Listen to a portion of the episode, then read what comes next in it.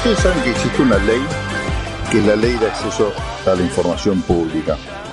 Vamos a comentar algunas cosas interesantes de esta ley de acceso a la información pública para ver cómo puede servirle a la gente común para acceder a información que tiene el Estado, básicamente, la administración del Estado. Usted dirá, ¿para qué me sirve todo esto? Bueno, escuchemos un poco, analicemos esta, esta ley que me parece que es fundamental para el ejercicio de la democracia. Este derecho está contemplado en la propia Constitución Nacional, si bien no tan ampliamente como en la ley. La ley, ustedes saben que reglamenta en general los el ejercicio de, de todos los artículos de la Constitución, ¿no? Bueno, si nosotros vamos a la Constitución, en el artículo, por ejemplo, 1, 14 y 33, habla de este tema de acceso a la información pública en distintas ramas de los tres poderes del Estado. ¿no? Pero puntualmente, por ejemplo, en relación a los partidos políticos, está en el artículo 38, que establece que la creación como el ejercicio de las actividades son libres.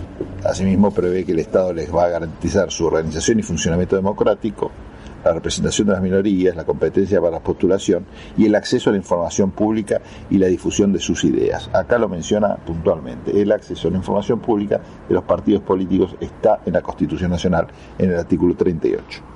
¿Y por qué es importante destacar esto?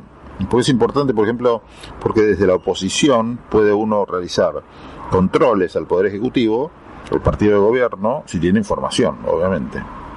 Pero también del propio partido que está en el gobierno, por ejemplo, podría proyectar planes que hacen al, al, cumplimiento de la plataforma votada por la ciudadanía, accediendo a la información pública, ¿no?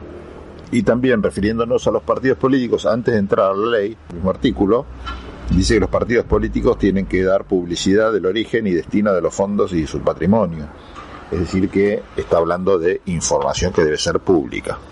Sigo repasando la Constitución y me encuentro con el artículo 41, que también habla de la obligación por parte de las autoridades de proveer a la información. Esto significa que el Estado debe otorgar la información necesaria a fin de que los ciudadanos puedan ejercer efectivamente la función de control de cumplimiento de los conocidos como presupuestos ambientales mínimos que surgen, sí, con claridad en la Carta Magna. Varias veces hemos hablado de estos presupuestos, no estamos hablando de presupuestos económicos mínimos, sino de presupuestos, de algo que tiene que estar como supuesto, como, como condiciones básicas, ¿no? También el acceso a la información de usuarios y consumidores está reconocido en el artículo 42 de la Constitución, donde consagra el derecho a una información adecuada y veraz. También en el artículo 43 habla de los datos personales, eh, dice que eh, todos estos datos que están en registros o archivos estatales, uno debe poder tener acceso a los datos que andan dando vueltas por ahí, que son de uno, ¿no? Y también tiene que estar clara la finalidad de la recopilación de estos datos que están en archivos públicos. Bueno, y después tenemos obviamente, y no siempre lo mencionamos, ¿no? Eh, aquellos tratados con jerarquía constitucional que son incorporados después de la reforma de 2004 por el artículo 75 de la Constitución, el inciso 22, eh, abren un abanico interesante porque todos estos tratados que hacen referencia a la información pública claramente quedan con rango constitucional. Y ahí tenemos para mencionar rápidamente el Pacto de San José de Costa Rica, la Declaración Universal de los Derechos Humanos, el Pacto Internacional de Derechos Civiles y Políticos, y después, por debajo de la Constitución, hubo distintas normas, pero nunca se sancionó una ley específica hasta la que estamos comentando ahora, la ley de acceso a la información pública. Algunos antecedentes les cuento. Por ejemplo, hay un caso que tiene que ver con el activismo judicial en función de la, del desarrollo de este derecho, que es el, caso Claude Reyes y otros contra Chile. En este caso, enfatiza la, la Corte que el artículo 13 de la Convención, al estipular expresamente los derechos a buscar y a recibir informaciones, protege el derecho que tiene toda persona a solicitar el acceso a la información bajo el control del Estado, con las salvedades permitidas bajo el régimen de restricciones de la Convención. Consecuentemente, dicho artículo ampara el derecho de las personas a recibir dicha información y la obligación positiva del Estado de suministrarla de forma tal que la persona pueda tener acceso a conocer esa información o reciba una respuesta fundamentada cuando por algún motivo permitido por la Convención el Estado pueda limitar el acceso a la misma para el caso concreto. Dicha información debe ser entregada sin necesidad de acreditar un interés directo para su obtención o una afectación personal, salvo en los casos en que se aplique una legítima restricción. Su entrega a una persona puede permitir a su vez que ésta circule en la sociedad de manera que pueda conocerla, acceder a ella y valorarla. De esta forma, el derecho a la libertad de pensamiento y de expresión contempla la protección del derecho de acceso a la información bajo el control del Estado, el cual también contiene de manera clara las dos dimensiones, individual y social, del derecho a la libertad de pensamiento y de expresión, las cuales deben ser garantizadas por el Estado de forma simultánea. Esto es lo que dice este, este caso, Claude Reyes y otros contra Chile. Es interesante, un día si quieren lo, analizamos y les contamos bien qué es lo que pasó, pero no me quiero detener en eso porque si no me voy a ir de, tiempo y de mambo, ¿no? Después, ratifica su postura y profundiza los estándares de protección en el año 2010, porque este Club Reyes es de 2006. Eh, en 2010 se expide nuevamente de la Corte Interamericana de Derechos Humanos con el caso que se llama Guerrilla do Aguaya contra Brasil, Gómez Lund contra Brasil. Acá señala que resulta esencial que para garantizar el derecho a la información, los poderes públicos actúen de buena fe y realicen diligentemente las acciones necesarias para asegurar la efectividad de ese derecho. También destaca la obligación de garantizar la efectividad de un procedimiento adecuado para la tramitación y resolución de las solicitudes de información que fije plazos para resolver y entregar la información y que se encuentre bajo la responsabilidad de funcionarios debidamente capacitados. Finalmente, ante la denegación de acceso a determinada información bajo su control, el Estado debe garantizar que exista un recurso judicial sencillo, rápido y efectivo que permita determinar si se produjo una vulneración del derecho de acceso a la información y, en su caso, ordenar al órgano correspondiente la entrega de la misma. A su vez existen numerosos fallos de tribunales locales que abordaron la temática. Recuérdese, por ejemplo, la sentencia de la Corte Suprema de Justicia de la Nación en los casos CIPEC contra el Estado Nacional en 2014 o de Justiniani eh, contra IPF, para mencionar solamente algunos. Bueno, y ahora sí nos metemos un poquito bien en lo que es la ley, puntualmente. Recordemos entonces, y esto lo dice ya en el artículo 1, que la ley tiene por objeto garantizar el efectivo ejercicio del derecho de acceso a la información pública.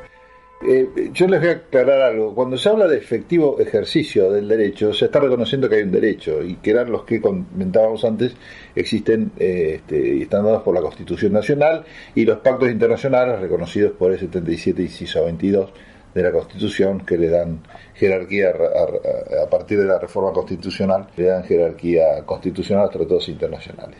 Entonces, eh, insisto, garantizar efectivo ejercicio del derecho de acceso a la información pública, promover la participación ciudadana y la transparencia de la gestión pública y se funda en algunos principios, que esto es importante analizarlo. Primero, la presunción de publicidad. Toda la información en poder del Estado se presume pública, salvo las excepciones previstas por esta ley. Transparencia y máxima divulgación, informalismo, informalismo, este es un principio, máximo acceso, informalismo que no necesitas para acceder a la información ninguna, este, ninguna presentación judicial especial o ese tipo de cosas. Máximo acceso se refiere a que la información debe publicarse de forma completa, con el mayor nivel de desagregación posible y por la mayor cantidad de medios disponibles. Apertura. Apertura quiere decir que los datos deben ser accesibles en formatos electrónicos abiertos, fáciles de procesar, eh, que, pueda ser reutilizado y redistribuido. Eh, en esto, a esto se refiere con apertura. Máxima premura quiere decir que la información debe ser publicada con la máxima celeridad y en los tiempos compatibles con la preservación de su valor. Disociación. Disociación este principio lo que hace referencia es que al caso, en el caso en que parte de la información se encuadre dentro de las excepciones eh, que están establecidas por esta ley, es decir, que no se puede dar la información por alguna razón, la información que no esté exceptuada sí debe ser publicada. Yo pido eh, X información pública y parte de esa información se puede divulgar y parte no. No es que por esa parte que no se puede divulgar me niegan el acceso al resto, ¿sí?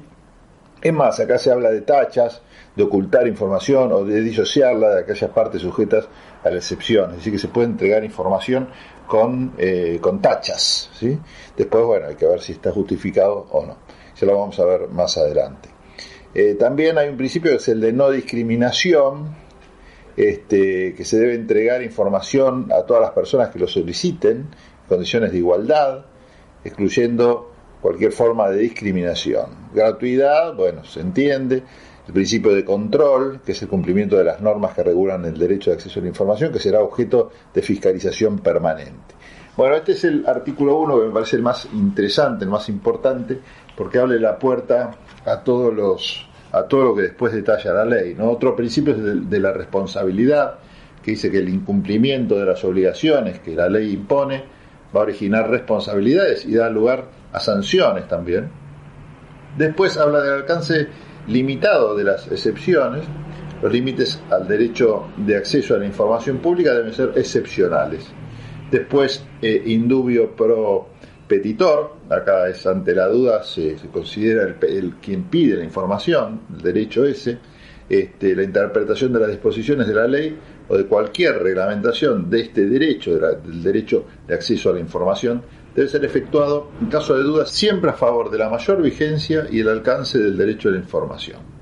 Bueno, y facilitación se refiere a que eh, las autoridades tienen que facilitar este acceso a la información y la buena fe para garantizar el ejercicio pleno de este derecho resulta esencial que los sujetos obligados actúen realmente de buena fe. Es interesante esto de que cualquier organismo, sea o no estatal, está abarcado por esta ley. Otro tema importante es que la carga probatoria de las limitaciones a establecerse le corresponden al Estado, las limitaciones a dar la información pública. El Estado tiene que justificar. Otro tema es que cualquier persona sin discriminación de ningún tipo podrá acceder a la información pública en forma gratuita y sin necesidad de justificar las razones por las que formulan su pedido, conforme al procedimiento establecido en el artículo 4 de la ley hay un tema que es interesante, que es, que no hay necesidad de justificar las razones por las que se formula este pedido de información pública. No hay que justificar por qué se pide, se hace un, PDI, como se conoce, pedido de información pública. Bueno, hay algunos artículos interesantes en el título 1, más allá de la definición del derecho a la información pública y todo esto, que por ejemplo les cuento que no se saben demasiado, o de la lectura primera de la, eh, de la ley, uno pasa por alto, eh, que es sobre la entrega de la información. La información debe ser brindada en el estado en que se encuentre al momento de efectuar la solicitud. No está obligado el sujeto requerido a procesarla o a clasificarla.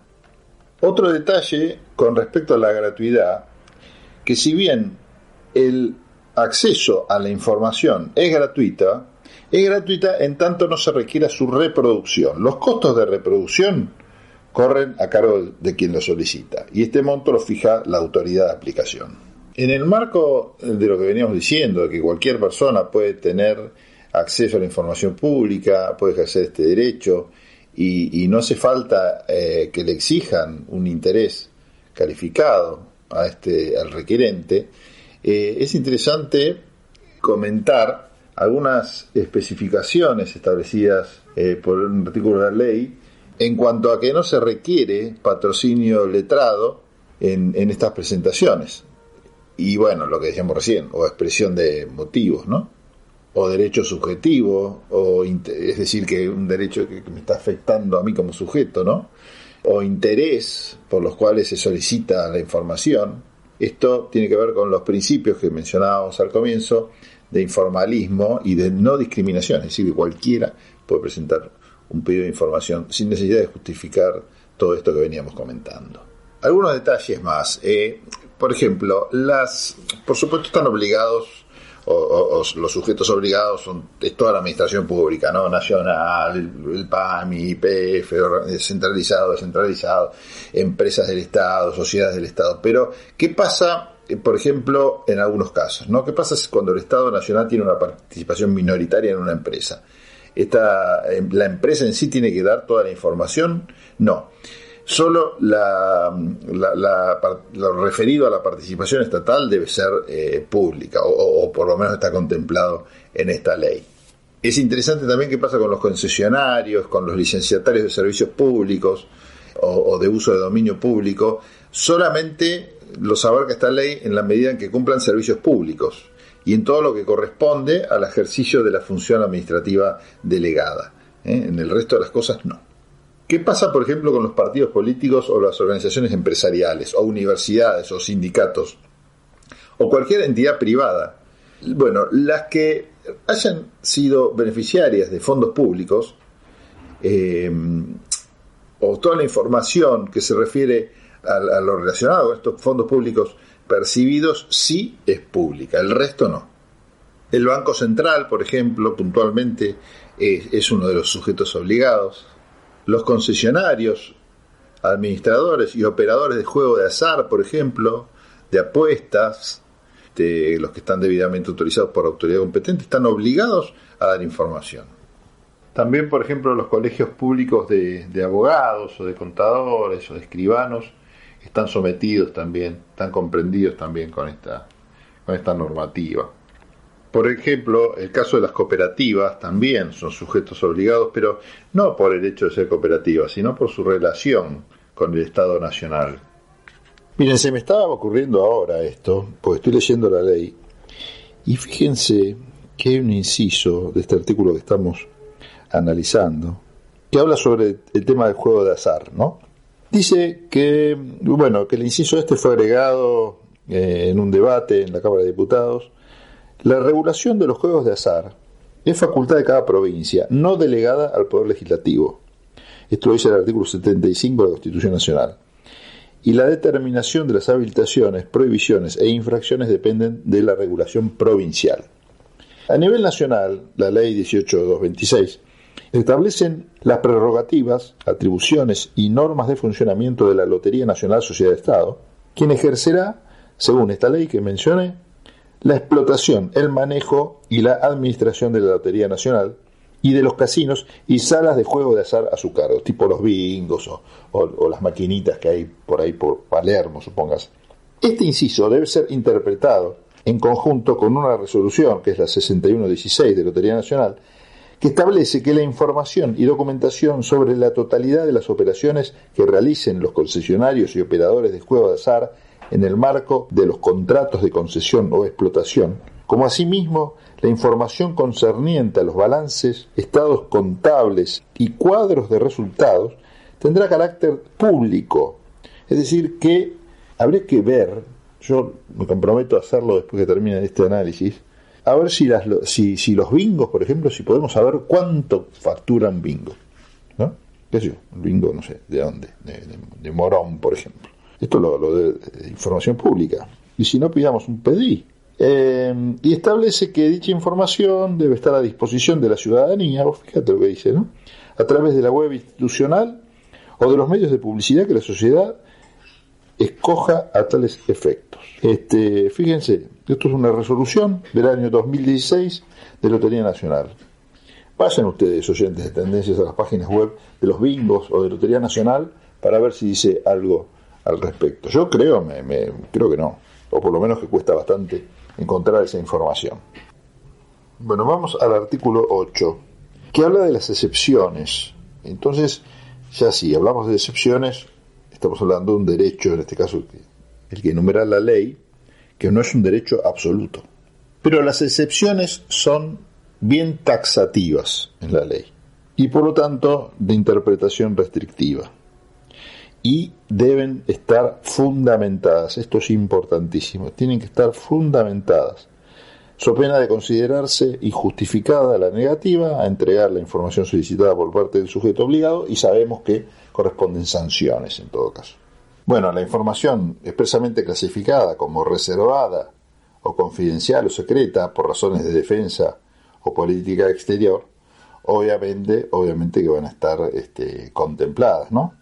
Esta reserva en ningún caso, dice la ley, puede alcanzar la información necesaria para evaluar la definición de las políticas de seguridad, de defensa y de relaciones exteriores de la nación, ni aquella otra cuya divulgación no represente un riesgo real o identificable de perjuicio significativo para un interés legítimo vinculado a tales políticas.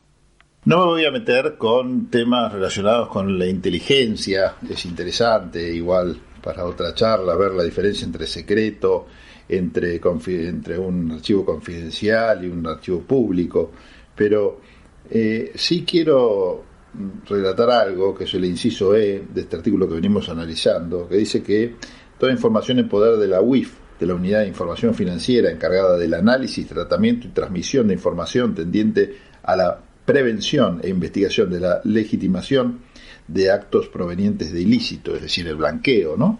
Este, este inciso es una novedad de la ley de creación de la unidad esta de información financiera, la UIF. Fue creada por ley, obviamente, y es para ver el tema del encubrimiento y lavado de activos de origen delictivo, lavado, ah, es la encargada de, de analizar el tratamiento y la transmisión de esta información a los efectos de prevenir e impedir el lavado y el financiamiento del terrorismo también. De acuerdo con esta excepción, toda la información recabada, producida por la UIF, en el ejercicio de estas funciones que describí recién, que son funciones específicas, se considera exceptuada de publicidad. No así la información relacionada a la ejecución presupuestaria, a contrataciones y personal contratado. Porque muchas veces esto permanece en una nebulosa, pero es porque nadie va y hace un pedido de información pública. Se lo tienen que dar. Bueno, y obviamente la ley tampoco se puede meter, o este derecho tiene, ve una especie de tope con respecto a la información protegida por el secreto profesional, esto incluye los médicos, bueno, los abogados, por ejemplo, también. Y bueno, y obviamente, como dice el artículo 43 de la Constitución Nacional, el secreto de las fuentes periodísticas, esto es de los periodistas a no revelar sus fuentes. Bueno, y una particularidad es que no se puede investigar a sociedades anónimas abiertas a oferta pública, porque uno podría decir, bueno, pero si están abiertas a oferta pública, tendría que ser público. No, para eso está la Comisión Nacional de Valores, que investiga a estas sociedades y publica, de hecho, en la página web la mayoría de la información que es considerada importante. Pero no se, no, se las puede obligar a estas sociedades anónimas por el hecho de, ser, eh, de estar en el régimen de acciones abierto a que difundan cualquier tipo de información. Bueno, pero vayamos al meolio de la cuestión. ¿Cómo pedimos, cómo solicitamos la información y cuáles son las vías de, reclamo? Bueno, la informalidad, otra vez, es la regla, ¿no? Se presenta una carta directamente al órgano donde vos querés, que, querés que te explique y que te dé la información que necesitas, y punto, y se lo voy. No tenés que presentarla de ninguna forma especial. Una cartita, así nomás. Cuando recibe el organismo el pedido de información pública, si el organismo que lo refiere no, la tiene, dentro de cinco días tiene que este, pasársela ese pedido a, quien correspondiera. Y si no sabe a quién corresponde, a la Agencia de Información Pública. Tiene cinco días. El plazo normal, el plazo normal, no, el plazo que fija la ley, el artículo 11, son 15 días el que tiene para cumplir el organismo y puede pedir una prórroga de 15 días más en caso de que esté altamente justificado. En caso de que sea la Administración Pública Nacional, se cuentan 14 días administrativos, 15 días administrativos, perdón, y que sea el Poder Judicial, se cuentan los, días, este, los días hábiles judiciales. Para la prórroga tiene que estar, funda, eh, eh, tiene que estar la justificación por acto fundado, donde se explique la, dificultad en reunir esa información solicitada. El término este acto fundado no se refiere a un acto administrativo propiamente dicho, sino a un acto preparatorio en el cual se expongan de manera fundada las razones que habilitarían al uso ese de tiempo eh, al uso del tiempo ese de gracia. Ese acto fundado debe ser notificado al solicitante antes del vencimiento del plazo. Ahora bien, ¿qué pasa si el tema este que se pide información pública, por ejemplo, el organismo decide, porque se encuentra amparado por la ley o porque no tiene la información o por lo que sea, denegarlo? eh, supongamos que está dentro del marco de la ley. Para que esa denegatoria tenga validez, lo debe hacer por acto fundado. La falta de fundamentación determina la nulidad de ese acto, de ese acto denegatorio, y obliga a la entrega de la información requerida. Hay algo que en la práctica no se da, que es que la denegatoria de la información debe ser dispuesta por la máxima autoridad del organismo o entidad requerida. Es decir, supongamos que yo le pido al Ministerio de Salud que me informe algo sobre el tema de las vacunas del COVID y el Ministerio no me lo otorga, esta denegatoria debe ser fundada y debe estar firmada por el Ministro de Salud. Ahora bien, en la práctica no sucede esto porque es realmente un incordio que la ministra o el ministro de Salud esté firmando continuamente denegatorias con toda la justificación y todo esto. Así que todo como que se adecuó para que pudiera firmar algún, algún personal inferior al ministro. Entonces, si la denegación está mal hecha o mal fundada, el acto denegatorio cae. Las decisiones en materia de acceso a la información pública son recurribles directamente ante los tribunales de primera instancia en lo contencioso administrativo federal. Ahora, sin perjuicio de ello, existe la posibilidad también de interponer un reclamo administrativo ante la Agencia de Acceso a la Información Pública o el órgano que corresponda según el, legitimado pasivo. Así es competente el juez del domicilio del requirente o del domicilio del ente requerido, opción del primero. En ninguno de los dos supuestos debe ser, puede ser exigido el agotamiento de la vía administrativa. Ustedes saben que para, o si no lo saben les cuento, que para acceder a la justicia cuando hay un problema administrativo, es decir, del Estado, ¿no? que en este caso, por ejemplo, el incumplimiento de estos pedidos de información pública, se debe agotar lo que se llama la vía administrativa, es decir, se debe eh, ir a, a la administración pública y hacer todos los trámites que uno considere suficientes y cuando vea que no puede hacer más trámites, recién ahí se dice que está agotado la vía administrativa. En este caso de la ley de acceso a la información pública no es necesario agotar esa vía. Es decir, que es tan importante el acceso a la información pública que no importa, una vez que está denegada ya tengo abierto la vía, la vía judicial ante, como dije recién, eh, los tribunales de primera instancia en lo contencioso administrativo federal. El reclamo promovido mediante la acción judicial tramitará por la vía del amparo y deberá ser interpuesto dentro de los 40 días hábiles desde que fuera notificada la resolución denegatoria de la solicitud o desde que venciera el plazo para responderla, o bien a partir de la verificación de cualquier otro incumplimiento de las disposiciones de la ley, esto es importante, que la ley prevé entonces una doble vía de reclamo, la judicial y la administrativa. Un reclamo no es excluyente el uno del otro. O sea, un reclamo no es excluyente del otro, para hablar bien, ¿no? O sea que el solicitante puede optar por cualquiera de los dos. Si se decide seguir por la vía administrativa, cuenta con 40 días hábiles contados desde el vencimiento del plazo para la respuesta satisfactoria para presentar justamente ante el organismo, que es la Agencia de Información Pública, el reclamo administrativo. Y después la Administración tiene 30 días para, para responder, ¿no? para resolver este reclamo interpuesto. Y si la resolución de la Agencia de Acceso a la Información Pública fuera a favor del solicitante, el sujeto obligado, que hubiera incumplido con las disposiciones de la ley, debe entregar la información solicitada en un plazo no mayor a 10 días hábiles desde recibida la intimación. Bueno, y para terminar con este análisis de esta ley tan interesante de acceso a la información pública, la ley crea en el capítulo 6 la Agencia de Acceso a la Información Pública, que es un ente autárquico. Este ente autárquico vela por la efectiva implementación de la ley. Tiene autonomía funcional, es decir, que puede dictar su propia regulación, puede administrarse a sí mismo, todo en el ámbito del Poder Ejecutivo Nacional, pero asegurando de esta forma una independencia que conlleve a cumplir con los estándares internacionales. El Poder Ejecutivo elige un director.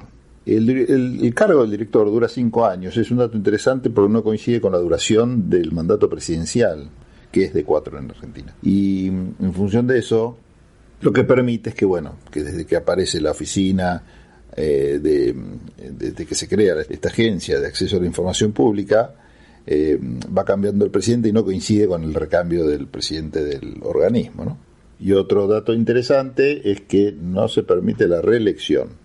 También esta ley crea, bueno, aparte de la autoridad de aplicación que estábamos diciendo recién, la agencia de acceso propiamente dicha, un Consejo Federal para la Transparencia que asesora sobre política de acceso a la información pública y está integrado por un representante de cada una de las provincias y un representante de la Ciudad Autónoma de Buenos Aires y es presidido por el director de la Agencia de Acceso a la Información Pública. Y nosotros mencionamos los distintos sujetos obligados por esta ley y en cada una de estas áreas, por ejemplo, en el Poder Legislativo, en el Poder, en el poder Ejecutivo, Poder Judicial, bueno, todos los que mencionamos, el Consejo de la Magistratura, tiene que haber un responsable de acceso a la información pública. Estos responsables son los encargados de tramitar las solicitudes de acceso a la información pública dentro de su jurisdicción. Por último, el título 2 habla de transparencia activa y se refiere con esto a que los sujetos obligados, enumerados en el artículo 7 que ya comentamos, deben facilitar la búsqueda y el acceso a la información pública a través de su página oficial de la red informática, es decir, de su página web. Y no solo deben publicar eso, sino también toda la información pública que estuviese en su poder, la estructura orgánica, la nómina de autoridades, las escalas salariales, el presupuesto asignado a cada área, las transferencias de fondos provenientes o dirigidos a personas humanas o jurídicas, públicas, privadas y sus beneficiarios, el listado de las contrataciones públicas, todo acto o resolución, especialmente las normas que establecieran beneficios para el público en general o para un sector.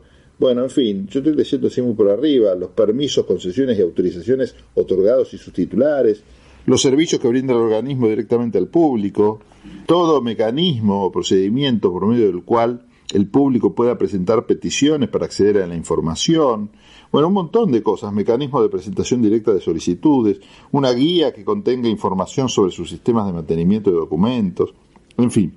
Este derecho le impone al Estado la obligación de cumplir con estos estándares mínimos de transparencia que son obviamente receptados en este artículo que es el que les leía yo recién y que de alguna manera nos permite terminar con este análisis de esta tan interesante ley aquí en Tendencias. Bueno, espero que lo hayan disfrutado, porque realmente fue un trabajo eh, arduo y comentándoles a ustedes eh, esta, esta ley e ir analizándolas así sobre el pucho, pero me pareció eh, muy interesante. Así que bueno, en un rato volvemos con más tendencias.